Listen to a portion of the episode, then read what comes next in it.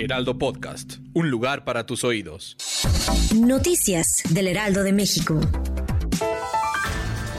Esta mañana el presidente de México, Andrés Manuel López Obrador, aseguró que no hay ningún juicio de amparo que le impida distribuir los libros de texto gratuitos. Cabe resaltar que dicha declaración surge luego de que la juez Yadira Medina del Juzgado Tercero Distrito en materia administrativa diera un ultimátum de 24 horas a la Secretaría de Educación Pública para que revise y rediseñe los libros de texto gratuitos de nivel básico del próximo ciclo escolar 2023-2024. Un nuevo bloqueo se registró al comenzar el día en la Ciudad de México y es que por lo menos 80 inconformes del sector salud se concentraron en la avenida 20 de noviembre a partir de Venustiano Carranza para exigir a las autoridades la eliminación de las concesiones y un alto a la privatización de los mercados públicos. La zona presenta un fuerte caos vial por lo que le recomendamos tomar rutas alternas como Isabel la Católica y Eje Central.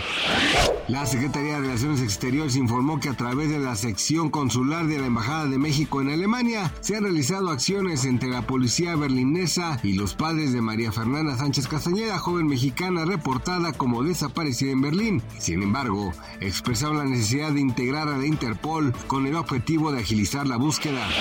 En economía, el tipo de cambio promedio del dólar en México es de 16.7054, 16.4021 a la compra y 17.0087 a la venta. La moneda mexicana cerró julio con una apreciación de 38.6 centavos. De acuerdo con Gabriela Siller, directora de análisis económico de Banco Base, el peso mexicano se apreció por séptimo mes consecutivo. Gracias por escucharnos, les informó José Alberto García. Noticias del Heraldo de México.